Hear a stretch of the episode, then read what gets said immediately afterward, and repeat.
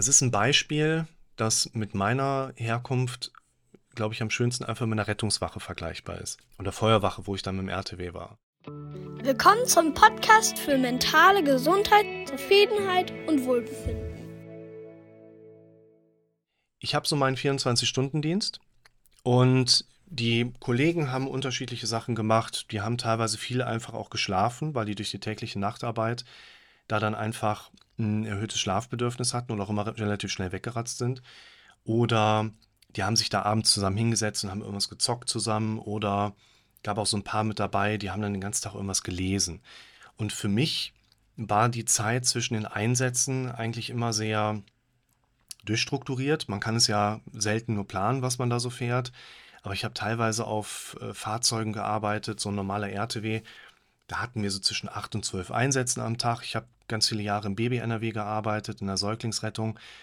Da hattest du mal einen Einsatz am Tag oder eher mal auch drei Schichten keinen Einsatz. Das war natürlich extrem cool bezahlte Lernzeit, weil ich da den ganzen Tag quasi in meinen Büchern saß und nebenbei studiert habe.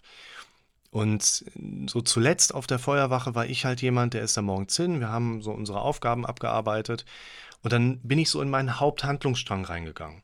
Der war meistens, ich arbeite was für die Praxis ab oder ich kontaktiere Leute, ich habe einen Austausch mit denen, ich plane ein paar Sachen. Und zwischendrin kommt immer der Einsatz. Und dann geht der Melder, du guckst, aha, Reanimation, fahren wir dahin, alles klar.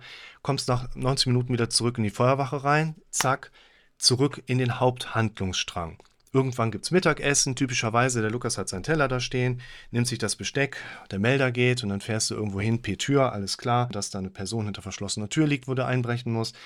Fährst du dahin, kommst, weißt was ich meine? Ich komme quasi, werde durch den Einsatz abgelenkt und gehe dann wieder zurück in meinen Haupthandlungsstrang.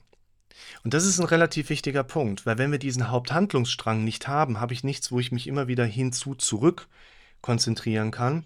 Und es gibt eben ganz viele Leute, bei denen man nachher herausfindet, ey, was ist eigentlich dein Haupthandlungsstrang?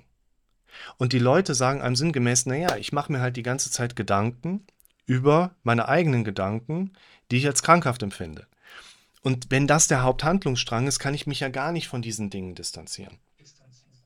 Ja, das heißt, um besser mit den Gedanken und eben auch rund den Aspekten um eine Symptomatik umgehen zu können, brauchen wir unseren Haupthandlungsstrang.